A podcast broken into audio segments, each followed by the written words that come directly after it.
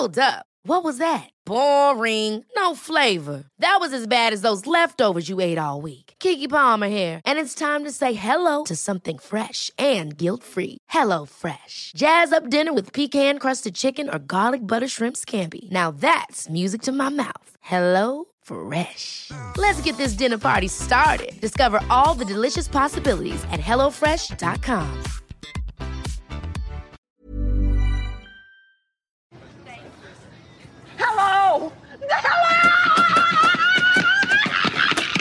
What kind of animal treats people like this?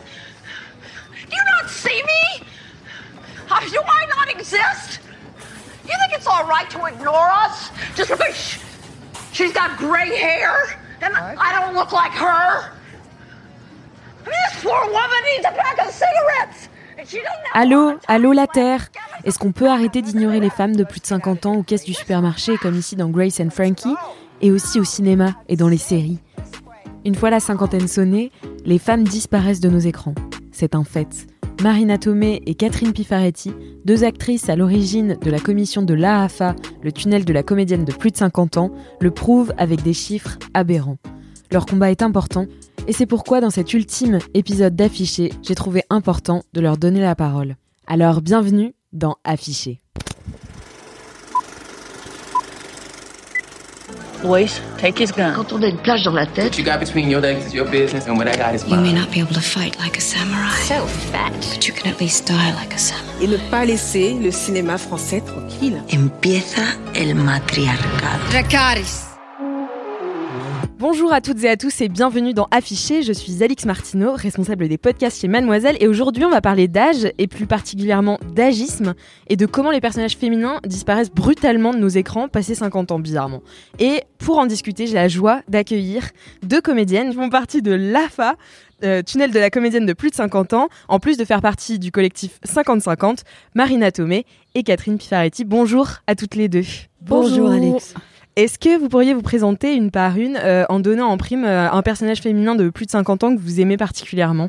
Euh, Marina, je te laisse commencer. Alors oui, bon, moi je dirais, il y a tous les personnages euh, faits par Anna Magnani dans le cinéma néo-réaliste italien, notamment Mamma Roma, si on prend des personnages de plus de 50 ans, parce que elle représente, elle incarne vraiment l'archétype de la femme libre, euh, sauvage, euh, qui se moque du qu'en dira-t-on, qui avance, puissante, même avec ses faiblesses. Voilà. Ça, ça t'inspire euh, Ça, ça particulièrement. m'inspire beaucoup. Et plus proche de nous, Gina Rollins. Mais quelle actrice de ma génération n'aime pas Gina Rollins Je ne sais pas. Hein, Dans Opening Night, par exemple, évidemment, où elle joue une actrice, elle est complètement euh, chavirée, chavirante, bouleversante. euh.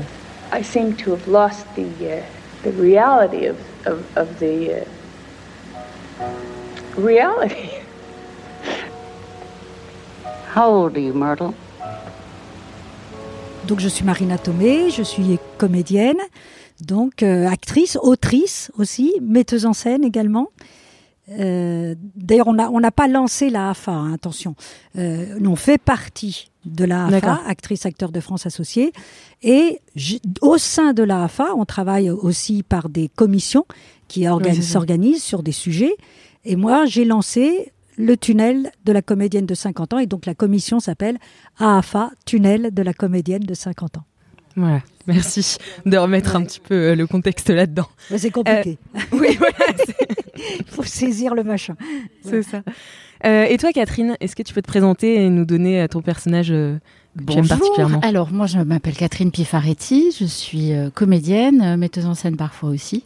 Euh, je fais partie de la AFA que j'ai rejoint euh, dans les premières heures et en particulier euh, la commission euh, AFA Tunnel de la comédienne de 50 ans euh, dès sa création. Et pour ce qui est du personnage féminin, alors moi je vais plutôt taper dans les françaises. Alors c'est pas très récent non plus, hein, euh, puisque pour moi c'est Simone Signoret et c'est Simone Signoret fin de carrière. C'est tout ce qu'elle représente euh, dans, dans sa manière euh, d'être la femme de son âge avec le corps qu'elle a, ce qui est assez rare au cinéma. Elle est une des rares euh, actrices vieillissantes à s'être montrée sans phare. Et à s'être appuyée sur ce corps vieillissant pour en faire un atout. Et je trouve que les rôles qu'elle a en fin de carrière euh, sont magnifiques. Donc euh, voilà, je pense particulièrement à un des, un des premiers films euh, du cinéma français où il est question, dont le sujet est une histoire d'amour entre une femme vieillissante et un, un homme plus jeune qu'elle. Et c'est La Veuve Coudert de Granier de Fer. Et en l'occurrence, L'homme c'était de long. On m'appelle La Veuve Coudert. Elle est dure. C'est un air. Juste un air. Personne ne comprend rien. Personne ne comprend jamais.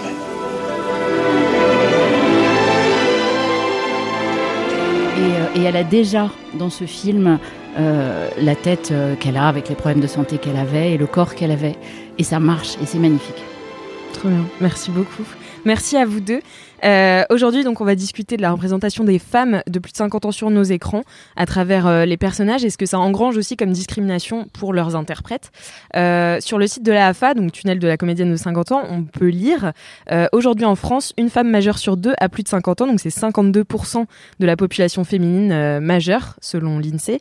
Euh, et cette majorité réelle dans la vie est traitée comme une minorité invisible dans les fictions. Sur l'ensemble des films français en 2016, c'est 6% des rôles qui sont attribués à des comédiennes de plus de 50 ans.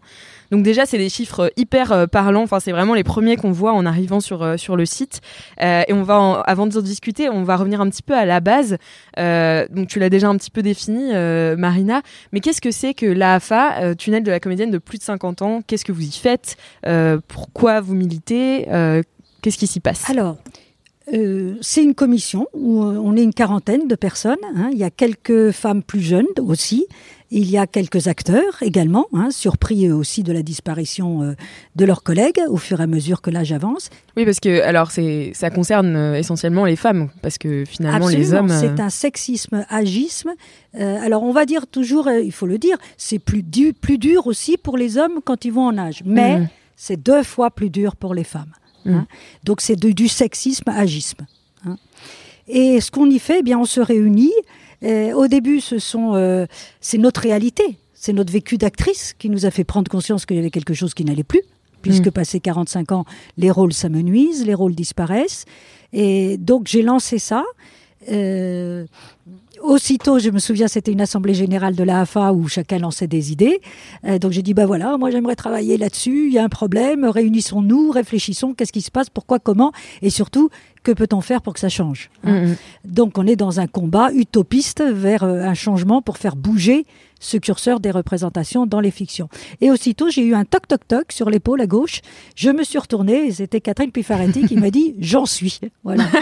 Et donc ça a commencé très vite comme ça. On a été aussitôt, j'ai été surprise, hein. il y a eu aussitôt une quarantaine de personnes euh, qui m'ont rejoint. Et on travaille depuis cinq ans. Ok. On travaille depuis cinq ans à essayer de comprendre ce phénomène d'invisibilisation. hein, parce qu'on nous dit souvent elles sont invisibles. Euh, non, non, on n'est pas devenu invisible. Il y a une blague Mhm. d'ailleurs hein, qui circule. La, la femme, passée 50 ans, euh, obtient un super pouvoir, elle devient invisible, surtout à l'écran. Eh ben non, Mhm. on ne devient pas invisible, on est invisibilisé. Alors c'est plus difficile à dire, mais c'est plus proche de la réalité. Mhm. hein. C'est-à-dire qu'on nous enlève, on nous efface. Et comment ça se On passe en fait euh, à quel moment euh, vous avez euh, remarqué ce, ce shift Enfin, à, que- à quel âge en fait? Et euh, surtout, comment ça se passe? C'est-à-dire que qu'est-ce qu'on arrête d'écrire de la vie d'une femme à partir de ce moment-là? Il y a deux questions dans la tienne et euh, c'est très intéressantes les deux. J'ai envie de rebondir tout de suite sur la dernière. Qu'est-ce qu'on arrête d'écrire sur une femme? Mais tout, toute sa vie d'après la ménopause. Ah, En fait, qu'est-ce qui se passe? Et oui, je vais direct au sujet, Bah, hein, bien parce sûr, que ouais. perdons pas de temps.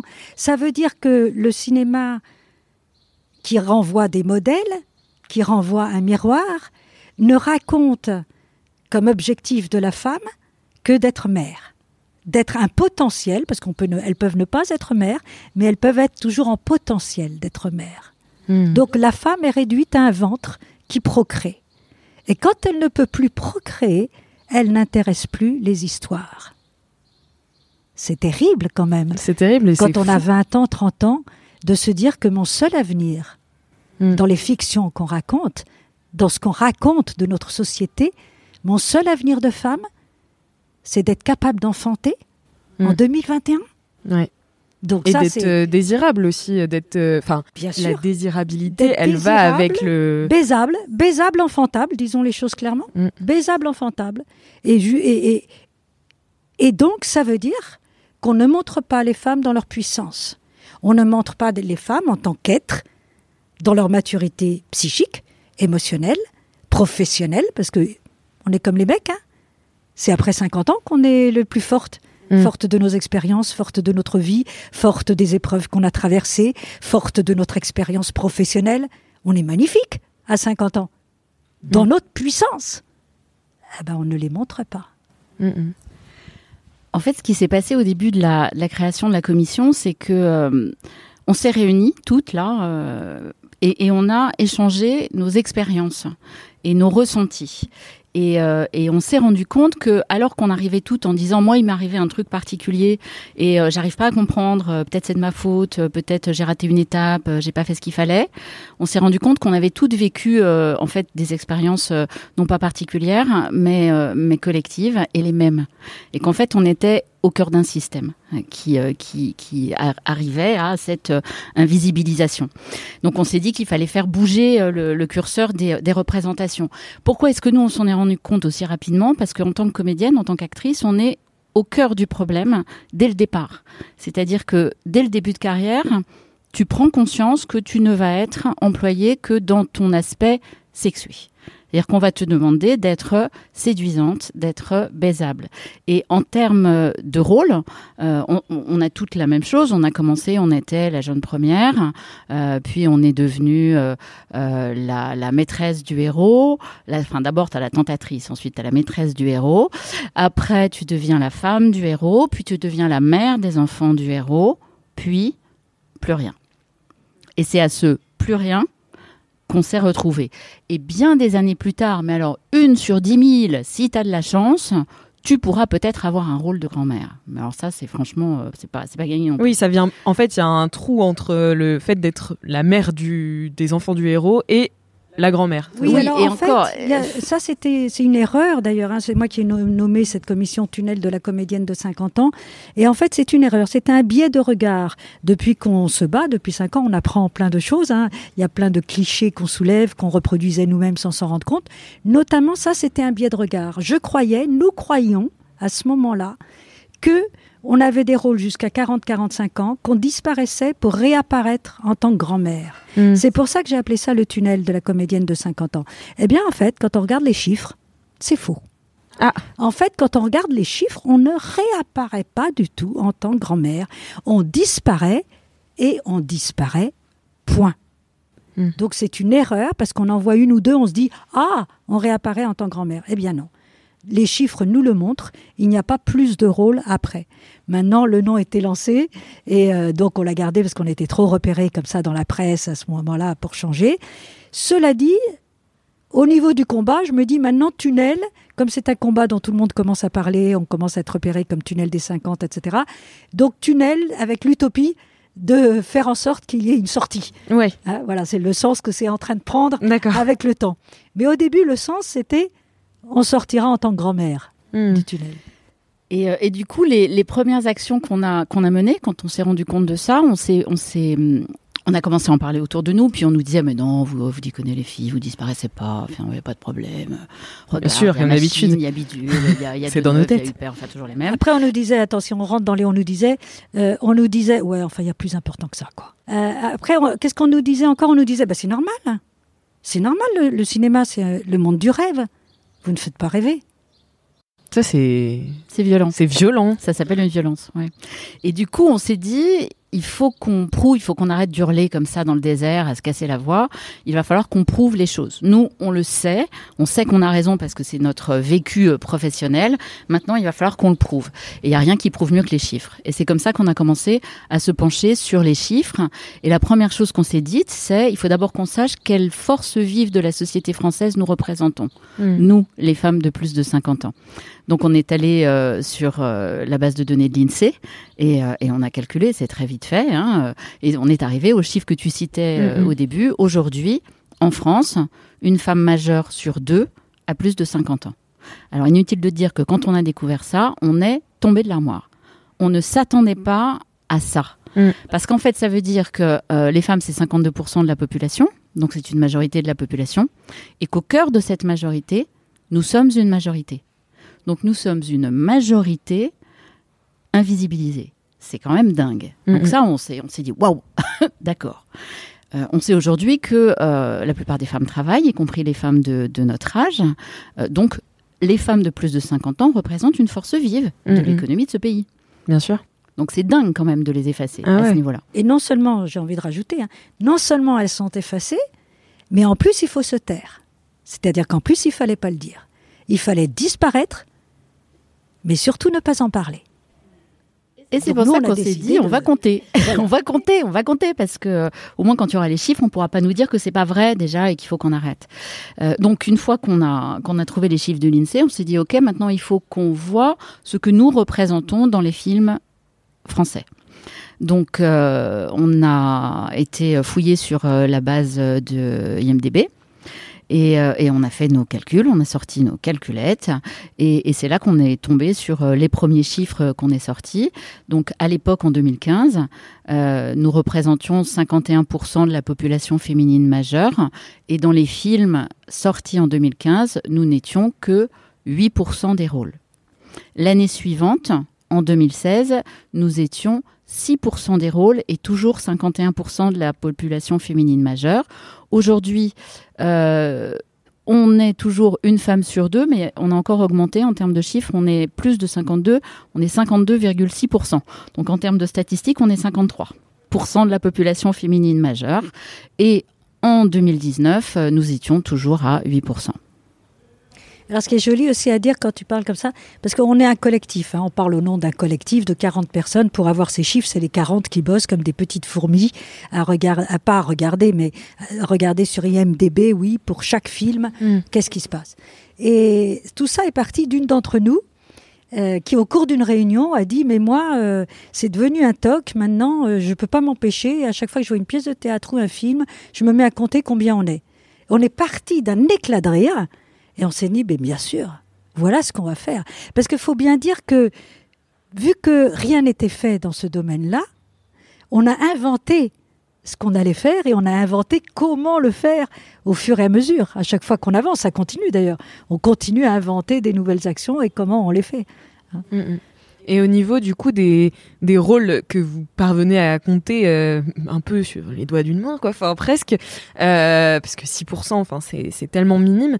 Euh, et dans ces rôles-là, est-ce que ces rôles vous conviennent? Est-ce que vous vous, ressent- vous vous sentez représenté? Euh, Et c'est- est-ce qu'il y a des stéréotypes de, de ces personnages qui, qui vous insupportent? J'entends Ah, le y rire de Catherine, je vais te laisser la parole, je crois que. Alors oui, bah, évidemment, tu posais euh, aussitôt après la question quantitative, vient la question qualitative, évidemment. hein. Quelle est la qualité de ces 6% de représentation dans les fictions. Que sont les femmes de plus de 50 ans qu'on donne à voir en miroir ou un modèle Hein, Puisque le cinéma, les films transportent des valeurs, des normes, construisent un inconscient collectif, montrent un chemin possible pour l'avenir. Qu'est-ce qu'on donne à voir comme chemin possible pour l'avenir? Catherine, je te passe la parole, ça me fait trop mal. Bah, le- Bah, dans les stéréotypes, euh, dans les stéréotypes qu'on croise euh, pour les femmes de plus de 50 ans, t'as forcément euh, la vieille fille aigrie et, et la nounou un peu grassouillette mais sympathique et euh, celle que j'affectionne tout particulièrement, la cougar. Alors parlons cinq minutes de la cougar si vous voulez bien, parce que la cougar, on pourrait imaginer que c'est pas mal, Mm. parce qu'en fait, elle, elle est censée représenter une femme de, plus de 50 ans à la sexualité épanouie et affirmée, Mm, mm. qui n'a pas peur de euh, d'aller chasser euh, sur le territoire des jeunes mâles. Le problème, c'est que la cougar, dans ses représentations, elle n'est jamais représentée dans l'épanouissement sexuel qu'elle peut représenter. Elle est représentée comme un monstre. C'est un monstre, c'est toujours un monstre. D'ailleurs, le mot cougar, il est péjoratif dans le, en, en français. Et en français, d'ailleurs, je ne connais pas d'équivalent masculin à cougar. Un, je crois que c'est un filf. Un filf, Un ça, ça vient de father sortir, ça. I'd like to fuck, un truc. Ah oui, c'est ce qu'on appelle les sugar daddy. Les sugar Ouais. daddy aussi. Mais ça, le sugar daddy, t'es encore du point de vue de la femme quand tu en parles. Tout à Du fait. point de vue de la jeune femme qui va exploiter le sugar daddy. Euh, quand tu dis euh, Father, I want to, euh, to, to, euh, To fuck. fuck, c'est la même chose. Ouais. C'est toi, en tant que femme désirante, qui veut euh, fucker le father. Mm, mm. C'est pas l'inverse. Mm. La cougar, c'est elle qui fuck le jeune Ouais, homme. c'est vrai. si je peux m'exprimer comme ça. Mais non, Tout mais c'est vrai. Non, mais oui. Donc, euh, soyons clairs. Et euh, alors d'ailleurs, il y a un truc euh, très intéressant, une étude très intéressante euh, qui est sortie récemment, qui a été faite par, faite par l'Institut Gina Davis hein, aux États-Unis, qui est un institut américain lancé par cette actrice américaine et qui a pour but de lutter contre justement l'effacement et les stéréotypes dans les, dans les fictions euh, des actrices. Mm. Et elles se sont intéressées à l'âge cette année. Et elles ont sorti un truc. Euh, sur les, les personnages, elles se sont intéressées très exactement aux films euh, à l'international, c'est pour ça que c'est intéressant pour nous, les plus rentables, donc ceux qui ont fait le plus d'entrées Mm, mm. en 2019. Ouais. Euh, comprenaient les films américains, les films français, les films italiens, les films euh, anglais, enfin euh, grand-breton, Royaume-Uni, disons, et les films allemands. Donc on va dire, euh, le, grosso modo, le plus gros de l'industrie cinématographique internationale. Et elles se sont intéressées aux stéréotypes des représentations des personnages de plus de 50 ans, masculins et féminins. Et euh, l'étude prouvait que, en ce qui concerne les personnages de plus de 50 ans, déjà pour commencer, trois personnages sur quatre étaient des hommes. Donc ça veut dire que quand tu vas au cinéma, pour ce qui est des personnages de plus de 50 ans, tu as moins de chances de croiser une femme que de croiser un homme. Mm. On commence comme ça. Donc moins de représentation. Et que quand elles étaient représentées, ces femmes de plus de 50 ans, elles étaient souvent représentées, même la majorité des- de- de- du temps représentées, de manière stéréotypée. Et dans les stéréotypes, elles ont été très très loin, elles les ont vraiment listés. En fait, les femmes de plus de 50 ans de tous ces films les plus rentables de 2019 étaient représentées comme, je te les cite dans Mhm. l'ordre, séniles, maladives, physiquement peu attrayantes, faibles, seules, enfermées chez elles à la maison, désagréables, bougonnes, has au niveau vestimentaire, inactives. Voilà ce qui fait que moi, par exemple, un des derniers scénarios que j'ai reçus, lorsque arrivait mon personnage qui était décrit, c'était une cinquantenaire, sans sexe et sans âge. Oui, ça efface non seulement, alors non seulement on efface une partie de la population, mais on efface aussi des caractéristiques euh, propres euh, à des personnages qu'on a Ça n'est pas une l'habitude d'écrire en fait. Ouais, c'est ça, Ça pas n'est pas une femme, c'est-à-dire une denrée euh, inutile, poubelle. Mm, mm. Et euh, si tu veux bien, Marina, on peut parler aussi de, de l'étude de, de Geneviève Cellier, qui est très intéressante au niveau des, euh, des stéréotypes. Bien sûr. Geneviève Cellier, c'est une chercheuse en, en cinéma, euh, spécialisée euh, sur, euh, sur euh, l'angle du genre. Et euh, elle, a, elle a fait une étude en, en 2017 sur euh, les stars de plus de 50 ans, hommes et femmes mélangés, du cinéma français depuis les années 30. Donc euh, il y a une étude quantitative, mais il y a aussi une étude qualitative sur euh, simplement la qualité des rôles. Alors, on l'a amené, on va te le lire avec Marina parce que ça raconte tout en fait. Elle a listé, donc depuis les années 30, les rôles donnés aux hommes et les rôles donnés aux femmes. Donc des années 30 à 2017. Alors je vais vous lire donc la liste des rôles donnés aux hommes de plus de 50 ans. Cadre, père, retraité, paysan, gangster, surveillant, officier de police, commerçant, grand chambellan, calife, chirurgien, homme d'affaires, collectionneur, soldat, chef des armées, patron de boîte de nuit, constructeur de bateaux, patron de restaurant, moine, médecin, journaliste, entrepreneur de confection, professeur d'université, agent immobilier, professeur de collège, acteur.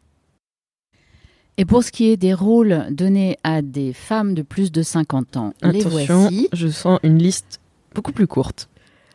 Mère de famille, femme au foyer, épouse, fille, sœur, domestique, grand-mère, maîtresse, reine, professeur de collège.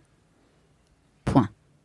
Donc ce sont pour la plupart des rôles qui sont entièrement reliés au, au- au- à la famille euh, nucléaire euh, est complètement reliée en fait à un homme.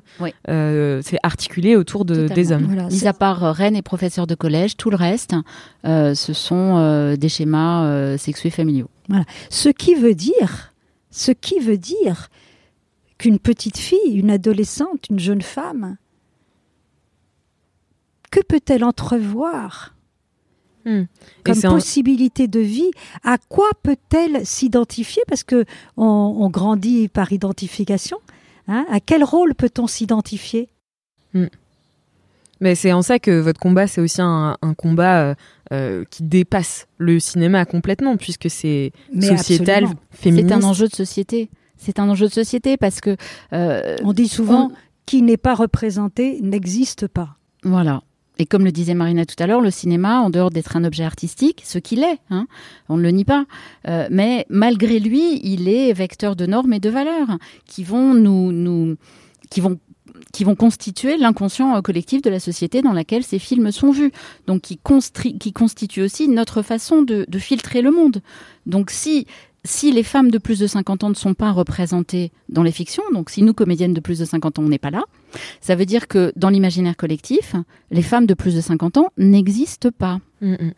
Et c'est pour ça que dans la société actuelle, tu rencontres des femmes euh, de, de- de grandes entreprises qui t'expliquent qu'à 50 ans et euh, carrière égale et euh, savoir-faire égal, elles se heurtent au plafond de verre ou appellent ça le plancher collant si tu préfères, quand les hommes, eux, passent au, au- au poste de pouvoir. Mm. Parce qu'il y a un, un- un manque de représentation. Donc en fait, on se construit autour d'un vide. Et c'est pour ça que quand on, quand on imagine une femme de plus de 50 ans, ce qui vient tout de suite à l'esprit, c'est Maminova. Mm, C'est mm. ça à quoi on se heurte, parce qu'il n'y a pas de représentation qui ont construit l'inconscient collectif. Donc on se réfère encore à des représentations de nos grands-mères. Mm, mm. Or la, la, la femme de plus de 50 ans aujourd'hui, c'est plus Maminova, quoi. Ça Oui. n'a plus rien à voir. Et puis je, je trouve que toutes les trentenaires féministes euh, qui sont formidables, hein, moi j'ai eu une admiration totale pour toutes ces femmes qui dont tu fais partie, hein, vous vous battez avec vraiment une autre, euh, une autre force, une autre euh, lucidité que la nôtre. Vous avez eu Internet, vous avez accès à beaucoup plus d'informations, beaucoup plus de, de choses circulent dans les réseaux, et, et- et vous, bon, vous prenez ça en main d'une manière remarquable. On n'était pas comme ça à 30 ans, et je trouve ça formidable. Beaucoup de je- jeunes femmes ont brisé le tabou des règles. Et ça, pour moi, c'est fabuleux. hein. Ça aussi, il fallait se taire. hein. Oui, ça aussi, sûr. il fallait se taire. Si on avait mal, fallait endurer. Il fallait mettre un tampon puis faire comme si rien ne se passait, euh, et, et- et etc. Donc, vraiment, le tabou des règles euh, est quelque chose qui est en train d'être brisé. Et, et je suis épatée par tout ce boulot qui est fait là-dessus et combien c'était essentiel. Et maintenant, c'est le tabou de la ménopause que les jeunes femmes devraient aussi prendre en compte. Alors, je sais, ça paraît loin quand on a 20-30 ans, mais il faut vraiment travailler sur cette zone de noir. hein. c'est la zone noire où on jette les femmes. Elles ne sont plus intéressantes et c'est à cause de la ménopause. Alors que, moi je le dis à toutes les jeunes femmes que je rencontre, à, mes filles, à, à copines de mes filles, la ménopause, c'est pas seulement l'horreur des bouffées de chaleur et des hormones, euh, pour, et qu'il faut prendre des hormones pour garder le ventre plat et faire, encore une fois, comme si de rien n'était. Mm. Hein, rester jeune. Ça, c'est ce que veut la société. Faire comme si, comme pour les règles. On doit faire comme si on ne les avait pas. Et pour la ménopause, on doit faire comme si on ne l'avait pas. Or, de même que les règles, c'est un moment de vie extrêmement important de ce qui se passe biologiquement dans le corps, d'en prendre conscience et de pouvoir le vivre en pleine conscience. Ça Mhm. apporte énormément chaque mois. De même, pouvoir vivre notre ménopause en maturité, hein, pouvoir vivre notre ménopause en maturité, en conscience, en réalisation de soi, en sagesse, Mm. en sérénité, en bonheur, en Oui. audace. Moi, j'ai des audaces bien plus vives, bien plus. Pourtant, j'ai toujours été plutôt audacieuse, mais je suis encore plus audacieuse qu'avant. hein. Et c'est une époque de vie. Bah, c'est aussi une. Enfin, si on, on parle des femmes en- euh, constamment vues par le prisme du, de l'homme et d'être euh, articulées autour de l'homme, en fait, le moment de la ménopause, c'est aussi la libération, parce que, enfin, y a une forme de libération, puisque on ne peut plus être un objet euh, sexué, enfin, on va plus avoir d'enfants, donc en fait, ça a aussi une forme de libération. Oui, c'est une forme de libération totalement. Et, et- et si on si on ose aller vers sa liberté, c'est une étape de vie extrêmement passionnante. C'est ça qu'il faut dire et redire. C'est une étape de vie géniale. Géniale. Et, et cette invisibilisation des femmes à cet âge-là, c'est une double violence. C'est aussi une violence faite aux jeunes femmes. Parce qu'à partir du moment où euh, nous ne sommes pas représentés dans toute la puissance qu'on peut avoir, euh, comme, euh, comme le dit Marina, ça veut dire que les jeunes femmes vont manquer de modèles Mm. dans lesquels Tout se fait, projeter pour pouvoir se construire. C'est très compliqué d'avoir envie de se construire vers un âge qui n'existe pas. Mm, mm. Donc c'est vraiment une double violence et ce sont les mêmes phénomènes euh, sexistes euh, qui sont à l'œuvre dans le fait qu'au cinéma, les jeunes femmes ne sont employées que dans leur euh, désirabilité, comme tu disais tout à l'heure, et qui fait qu'une fois passé ce fameux cap de la ménopause, ces mêmes ex-jeunes femmes vont être envoyées à la poubelle. En fait, Et- on a affaire là à un mécanisme, et le nom vient de m'arriver, donc c'est la première fois qu'on... euh, Là, en fait, on a affaire à un mécanisme, et le, le nom vient de m'arriver il y a quelques jours, avec, euh, en parlant avec Catherine, parce que j'ai vu le très beau film de Aïssa Maïga, euh, Regard noir. Euh, et évidemment que ces discriminations euh, sont parallèles hein, et se rejoignent. Bien sûr. Et c'est là que j'ai entendu, je pense que je l'avais déjà entendu, mais c'est là que j'ai vraiment réalisé le terme misogynoire. Hmm. Hein, elle dit à un moment, il s'agit de la misogynoire. Et je me suis dit, ben nous, c'est pareil. C'est de la misogynie vieille. Mm, mm. Parce que c'est sexisme et agisme. C'est plus violent pour les femmes et c'est de la misogynie vieille. Et voilà, je lance le terme à ton J'aime micro. beaucoup ce terme. Et voilà, il vient de sortir, donc c'est dans, euh, dans tous les interviews qu'on fait, il n'a pas été dit. Tu as, tu as- Ah bah, tu as la l'exclusivité. Voilà, non, pas l'exclusivité, mais la, Ah, la mais primeur, pardon. Tu as la primeur. Voilà, mais parce que je, on vient de le trouver ce week-end en réfléchissant. Donc j'ai- parce que j'ai dit avec- parce qu'on on se parle beaucoup. Hein, euh, Catherine Pifaretti est vraiment ma compagnonne d'armes, puisque au sein de la commission, euh, on a décidé de fonctionner toujours en duo sur tous les sujets, Mm. pour être deux, pour se parler, pour en se parlant, on trouve des idées. euh, quatre yeux, quatre oreilles, deux bouches, ça fonctionne beaucoup mieux Et deux cerveaux. et deux cerveaux. Et, on- et, euh, et, euh, voilà. Et donc, euh, Catherine est ma compagnonne d'armes assez vite, puisqu'elle elle a pris, comme tu l'entends parler, elle, elle, elle, elle, euh, elle maîtrise tout à fait les comptages, les chiffres, ce qui, moi, m'échappe un peu quand même. Euh, et euh, donc, elle, elle a aussi pris toute la part de communication au sein de la, de la commission, qui est un énorme travail. Mm. Et, et je pense que le tunnel lui doit beaucoup. On ne serait pas là où on en est dans le, dans le combat, le retentissement du combat, si elle si elle n'était pas là. Et, et- et donc, c'est en échangeant avec elle ce week-end qu'on a trouvé ce terme, misogynie vieille. Et je pense qu'il dit exactement. Euh, tu vois, parce que pareil, on se dit quel nom donner aux femmes seniors. Tu vois, de ce mot senior? Hein, on dit les hommes et les femmes, seniors. Déjà, Mm, mm. ça vient de l'espagnol, hein, les seniors. Et déjà, les femmes, c'est señoras. Moi, je suis argentine. Donc, Mm. les femmes, c'est señoras. C'est pas senior. Mm, Déjà, femme senior, pour moi, ça n'a aucun sens. Hein. et, et personne n'aime, personne n'aime ce terme de senior. Et en venant, là, en marchant, euh, pour te rejoindre, et ben tout d'un coup, je, j'ai même pas eu le temps de t'en parler, Catherine, donc pour toi aussi, tu me. Et j'ai eu une idée. Je me suis dit, mais en fait, on est quoi? On est des pour quelque chose pour controverser justement cette image négative de cet endroit où on- il ne faudrait pas aller. Et pour dire à quel point, au contraire, c'est un lieu d'amplitude, de transmission possible, de guidance. Hein, euh, de chez les Amérindiens, les vieilles sont les guides de la- des tribus aux temps anciens. hein. Oui. Euh, donc comment, comment recouvre- recouvrer dans notre société occidentale et patriarcale, j'ai envie de le dire, nous n'avons pas encore prononcé ce mot, il C'est très s'agit étrange bien- au bout de il- 30 minutes voilà, d'afficher, hein, on n'avait pas tellement sens s'agit oublie de d'un système patriarcal contre lequel nous luttons. Et c'est une double violence. Voilà. Et en fait, oui, et je suis d'accord avec ce que disait Catherine, parce que c'est vraiment les deux faces de la même médaille. Les, si tu veux, en, en termes en termes de chiffres, encore une fois, euh, c'est flagrant. hein, on va reparler chiffres parce que c'est quand même ce qui ce qui parle le, le mieux. Euh, on a récemment euh, réussi à obtenir du Centre national euh, du, du cinéma. euh, Oui, enfin, euh, excuse-moi, mais on va pas le présenter comme ça. Après, je te repasse la parole. Mais on a récemment. Alors, donc, tu parlais des chiffres que nous faisions euh, avec nos petites mains. Hein, Oui. Les 40 qui s'y mettent, vraiment, c'est même une règle assez lourde, mais tout le monde doit participer parce que c'est tellement chiant, tellement Ben oui. difficile que si tu fais partie du tunnel, tu fais les comptages. Sauf, alors évidemment, il y a toujours, sauf une telle, parce que ceci, sauf une telle. Il y a des Comme toute dérogations règle, spéciales. Il y a des dérogations.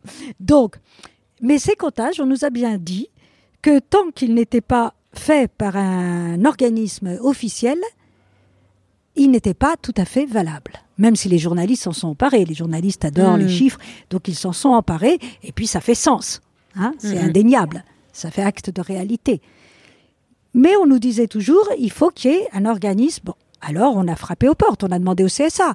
Le CSA nous a dit, ah non, euh, c'est le CNC, on va voir le CNC. Ah non, c'est le ministère de la Culture. On va voir le ministère de la Culture. Non, c'est le CNC. Trois ans. Trois ans de rendez-vous, de téléphone, de mail entre le CNC, le CSA, le ministère de la Culture.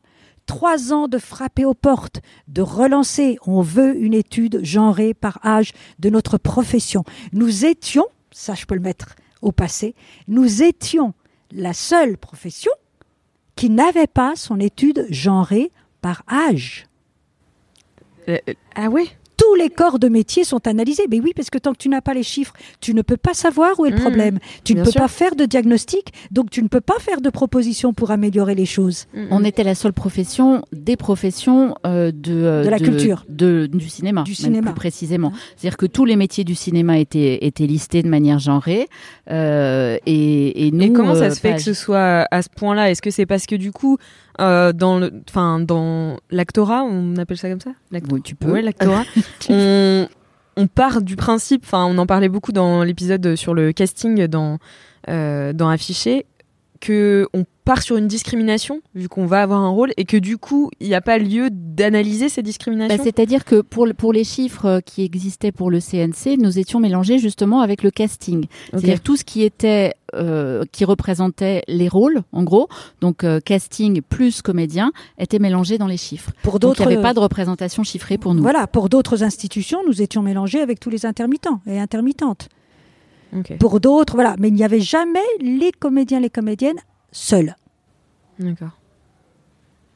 Et là, ça y est, vous avez réussi à l'avoir. Le CNC, là je te repasse la parole. Donc au bout de trois ans de bataille acharnée, hein, Et donc, au bout de trois ans de bataille acharnée, le, le CNC a, a sorti un grand rapport sur euh, la place des femmes dans l'industrie euh, euh, audiovisuelle française.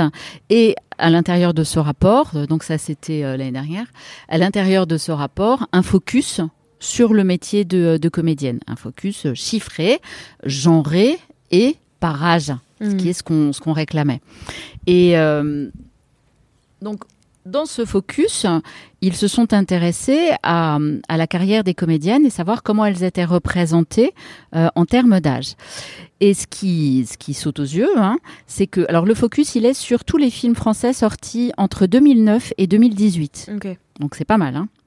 Euh, c'est que tu as des tranches d'âge, et dans la tranche d'âge, à partir de la tranche d'âge 30-39 ans, il y a euh, une chute dans la représentation euh, des femmes, et que les femmes de la tranche d'âge de 40 à 49 ans chutent de 28% par rapport à celle qui les précède, donc la tranche 30-39.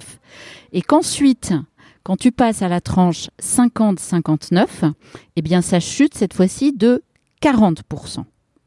Donc si tu veux, ça ne cesse de chuter et ensuite en pour les plus plus fort. de 60 ans, ça chute encore de 14%.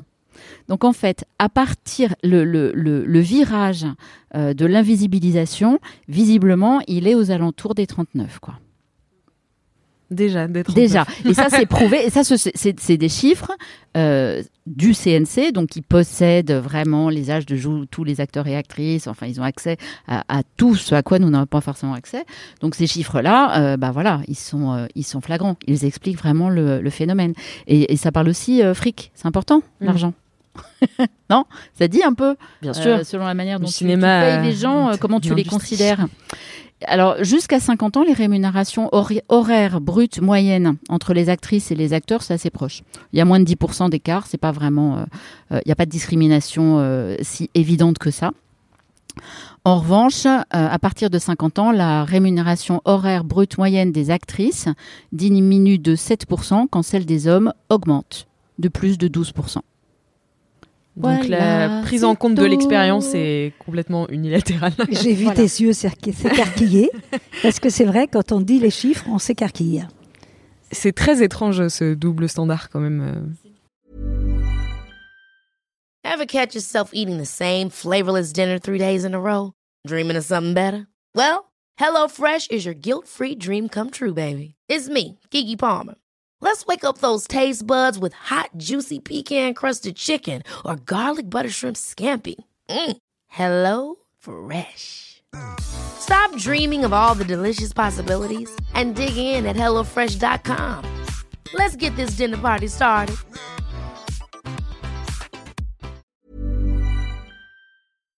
Et justement, euh, quand vous avez eu l'idée de, de, créer cette commission, c'est aussi par euh, retour d'expérience.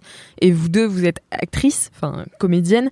Est-ce que, euh, enfin moi, moi j'ai beaucoup pensé au discours d'Annie Girardot qui gagne un César. Je ne sais pas si j'ai manqué au cinéma français, mais à moi le cinéma français a manqué follement, éperdument, douloureusement. Votre témoignage, votre amour me, font penser que peut-être, je le dis bien peut-être, je ne suis pas encore tout à fait morte. Et je trouve ce discours euh, magnifique, il est à la fois terrible et incroyable. Euh, comment c'est vécu par euh, les actrices, justement, ce, cette disparition? Est-ce que, enfin, vous, j'imagine que c'était d'abord de l'étonnement, mais comment ça se traduit aussi dans votre quotidien? Eh bien, rien que d'y penser, ça me fait à nouveau euh, grosse émotion, quoi, parce que parce qu'elle l'a exprimé comme elle était euh, une actrice très à fleur de peau, hein, donc euh, et elle l'a dit, c'est douloureux. Mm. C'est très douloureux. C'est un moment où on arrive à maturité personnelle, encore une fois, psychique, professionnelle, hein, où à travers toutes les expériences, on arrive à, à notre puissance d'interprétation et on ne peut plus euh, l'exprimer, on ne peut plus. Alors Oui, comment Il y a, il y a moins de valeur ajoutée. euh, euh, Voilà. Donc, qu'est-ce qui se passe? Ben, Je dirais que chacune s'organise. euh, je pense qu'avant, parce que même les actrices qui ne sont pas dans notre commission, le fait qu'on en parle, moi j'ai beaucoup de retours, ça nous fait du bien, merci, parce que on a nommé euh, ce phénomène comme étant un phénomène de société, d'un système, et non plus un problème personnel. Parce que comme toujours, lors- comme toute femme qui subit une discrimination sexiste, la première chose qu'on fait, c'est de se dire que c'est de notre faute. Hein? Euh, Ça, c'est quel que soit notre âge. On subit une discrimination, on se dit qu'est-ce que j'ai fait de mal? Mm. Voilà, c'est de ma faute. Euh, Alors euh, nous, on se disait, euh, euh, j'ai pas, euh, j'ai fait des mauvais choix. J'aurais pas dû faire tel film. J'aurais pas dû faire telle pièce. J'aurais plutôt dû faire celle-là. J'ai pas entretenu mes relations. j'ai pas développé mon réseau. J'ai pas le bon agent. J'ai pas fait la bonne bande démo. Voilà, on se remet en cause soi. On pense que c'est ma faute. Mais à culpa, grande faute. hein. Or, ce n'est pas, je le dis s'il y en a qui nous écoutent, ce n'est pas votre faute, c'est la faute à un système qui est en place. Et la seule chose que nous pouvons faire, c'est s'unir pour tenter de se battre contre ce système, s'unir pour briser l'omerta, c'est ce qu'on a fait. hein. Ouais. C'était notre premier grand objectif, briser l'omerta, dénoncer ce phénomène d'invisibilisation. Et ensuite mettre en place des choses en espérant que peu à peu, ça se transforme. Ça se transforme par prise de conscience. C'est pour ça qu'on a fait des vidéos de sensibilisation. Mm. Hein. C'est pour ça qu'on a lancé notre manifeste à AFA Tunnel des 50, qui est toujours en ligne sur change.org. Et qui sera dans les notes de ce podcast. Voilà, que tout le monde peut signer.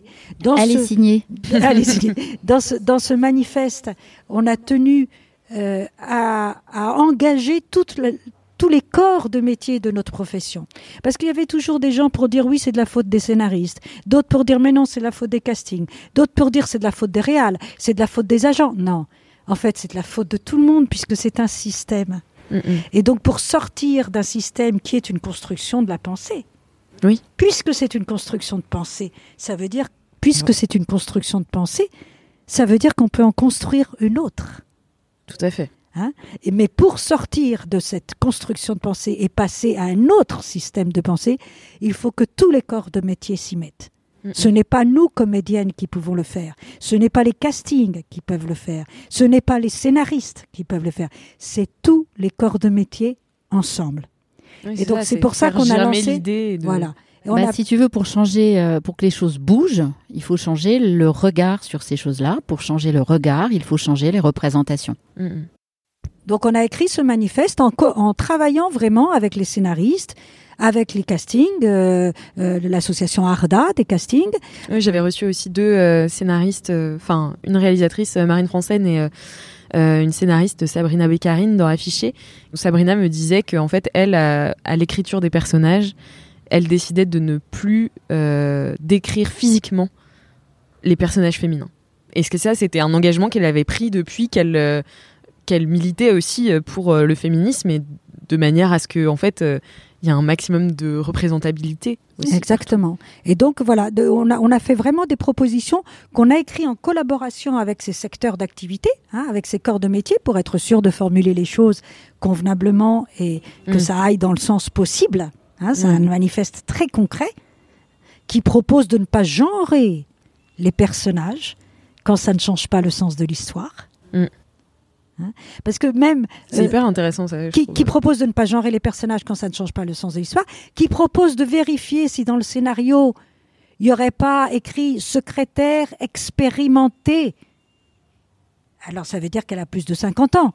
Hmm. Parce que la secrétaire expérimentée de 25 ans, pardon, je ne sais pas où elle a pris son expérience, elle n'a pas eu le temps. C'est juste une question de temps. Expérimentée, c'est plus de 50. Mm. Hein? Et aussi la différence d'âge euh, dans les fictions, euh, dans les couples. Ah oui, Voilà, mais alors ça. Il y a- on, on ne dit pas, il faut pas que, on dit, euh, quand cela ne change rien à l'histoire, euh, veillons euh, à ce que la différence d'âge euh, soit Oui, un peu plus conforme à la réalité. C'est ça, parce que dans les films, ce qui est souvent fait, c'est que l'homme en général est beaucoup plus vieux que euh, en moyenne entre l'actrice, 10 et 15 ans. Voilà, Et qui euh, interprète sa, sa partenaire. Ouais. Donc du coup, quand on a lancé le manifeste, euh, on a aussi euh, proposé au Monde, au journal Le Monde, une tribune euh, qu'ils ont accepté de, publier et, et donc qui exposait notre problème et qui demandait déjà à l'époque l'étude genrée qu'on a fini par obtenir.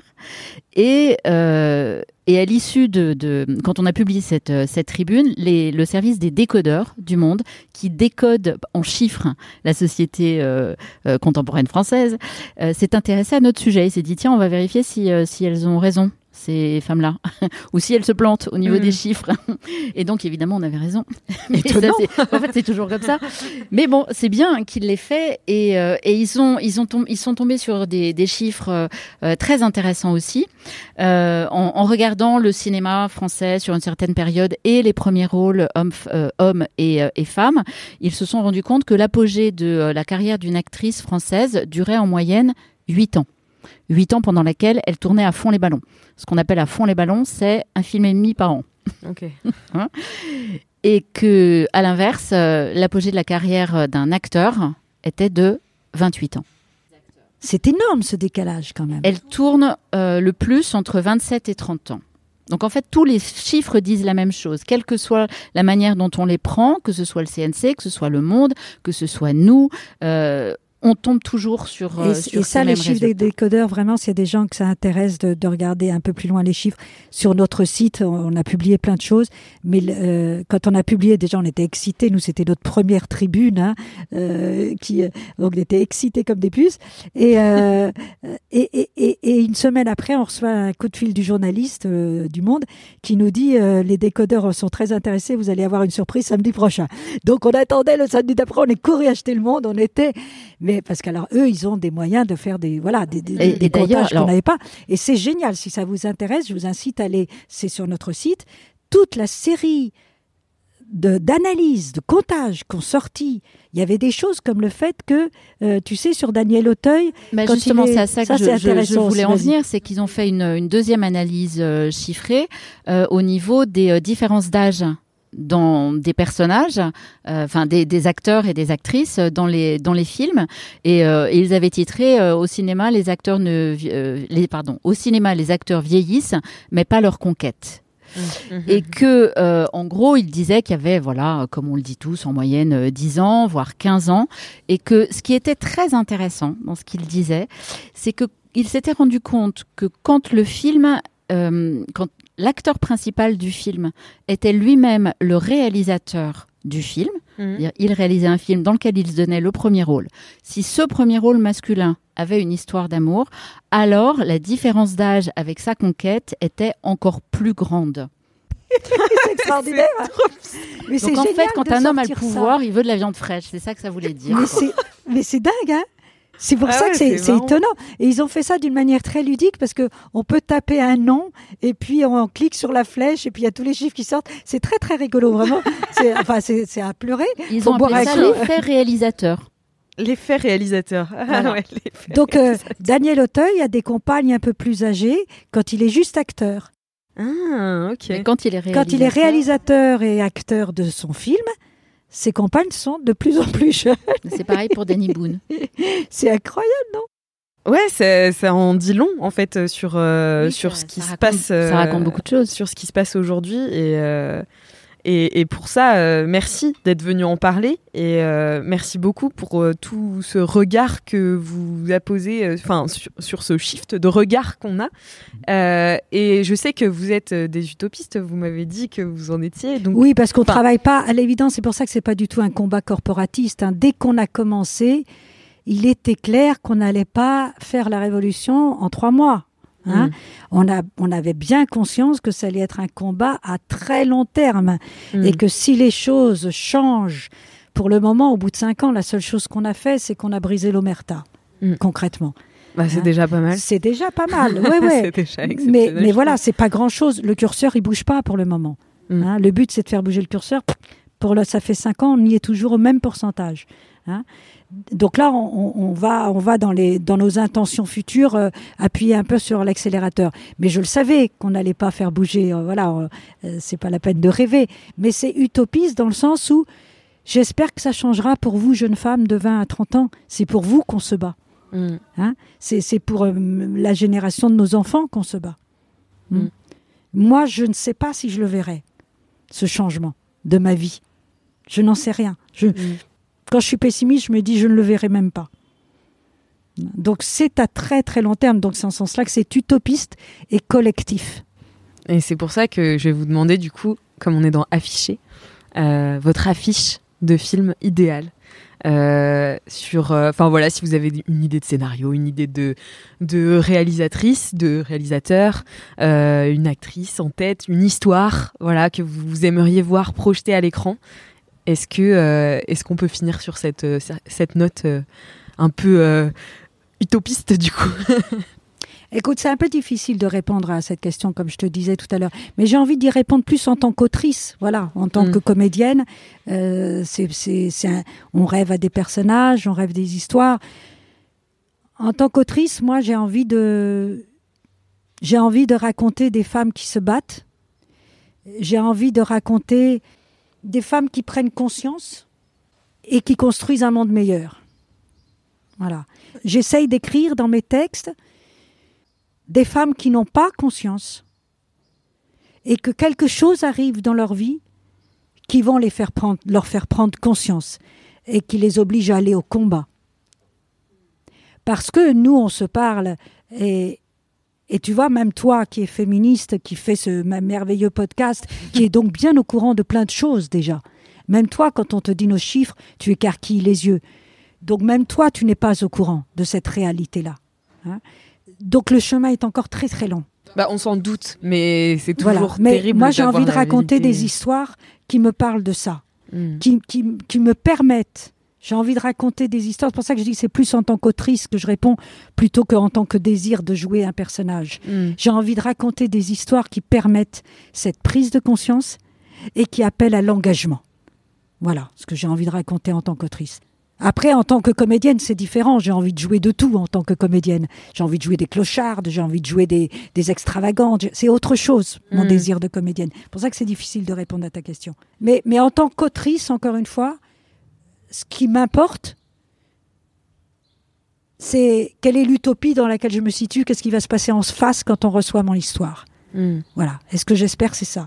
Prise de conscience, engagement, et qu'on soit de plus en plus nombreuses à se lever, se battre, retrousser les manches, de plus en plus nombreuses afin que ce système patriarcal tombe. Yes Le but est là, je l'affirme clairement. Et moi, je voudrais un renversement des, valeurs. C'est-à-dire que j'ai pas non plus, euh, je, je vais pas te donner euh, euh, un scénario idéal avec un réal ou une réale idéale et une actrice idéale. Mais moi, je sais comment je me suis projetée dans les dans les, héros et héroïnes des films que je voyais quand j'étais petite. Et, en y réfléchissant rétrospectivement, je me suis rendu compte que je m'identifiais aux personnages masculins. Euh, quand C'est ce j'étais que petite, font beaucoup de le, le, le, le jour euh, des enfants, il passait Zorro à la télé. Mm. J'adorais Zorro. Mais je n'étais pas euh, la jeune femme, je ne sais plus comment elle s'appelait, euh, celle, celle qui était amoureuse de Zorro et qui l'attendait tout le temps, là. Euh, j'étais Zorro, j'étais sur le cheval, j'avais un masque et je jouais à Zorro dans la cour de récré.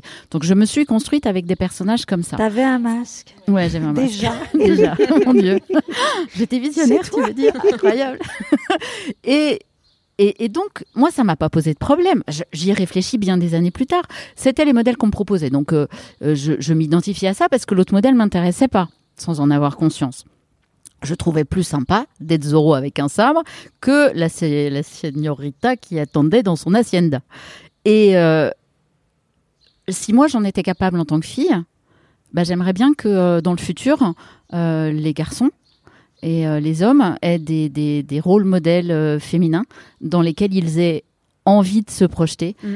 et, et auxquels ils puissent s'identifier. Et je pense que le jour où on, sera, on en sera là, bah, on aura fait une belle partie du chemin. C'est vraiment mon objectif aussi. Et c'est dingue parce qu'en t'écoutant, moi j'avais pas la télé quand j'étais môme, ça m'a fait. On n'avait pas la télé chez moi parce que moi je, je suis d'une famille euh, sud-américaine che guevariste. La télé c'était l'opium du peuple. Donc euh, la télé elle n'est arrivée euh, chez mes parents qu'avec mon premier cachet quand j'ai eu 20 ans. C'est moi qui leur ai amené la télé parce que je passais à la télé, donc je voulais qu'ils me voient. Donc j'ai été acheter la télé. Et J'ai dit maintenant vous regardez la télé. Mais donc je, tout ça, je n'y avais pas accès. Zorro, tout ça, toutes les choses dont, dont les, les enfants parlaient à la cour de récré, j'avais pas. Donc moi je lisais. Et mon, mon héroïne préférée c'était Fantomette. Ah oui. Celle qui, mine de rien, le soir, met sa cape rouge Dis et donc, elle noire. était masquée aussi. Et ouais. Et c'était celle qui défendait tout le monde. Ouais. Donc, voilà. Oui, c'est vrai, Fantomette, je me souviens. Donc on était quand même toutes les deux avec deux, c'est pour ça que ça m'a fait marrer, avec deux, toi, toi Zorro, moi Fantomette, donc les deux qui défenseuses du peuple, ce que nous continuons aujourd'hui avec la AFA, tunnel de la comédienne de 50 ans, nous défendons les femmes, nous défendons l'avenir possible des femmes, nous défendons le rêve d'avenir pour toutes les femmes. Bah, merci beaucoup. Et merci beaucoup euh, bah, déjà de ce que vous faites et puis d'être venu dans Affiché.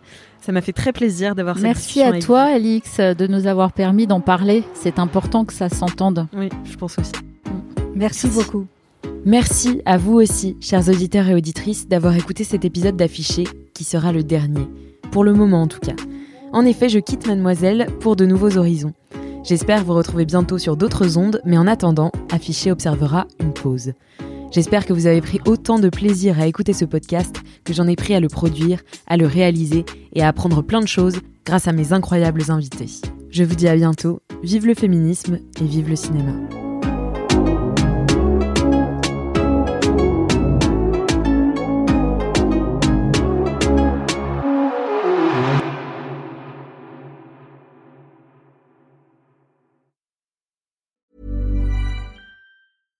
Ever catch yourself eating the same flavorless dinner three days in a row? Dreaming of something better? Well, HelloFresh is your guilt free dream come true, baby. It's me, Kiki Palmer. Let's wake up those taste buds with hot, juicy pecan crusted chicken or garlic butter shrimp scampi. Mm. Hello Fresh. Stop dreaming of all the delicious possibilities and dig in at HelloFresh.com. Let's get this dinner party started.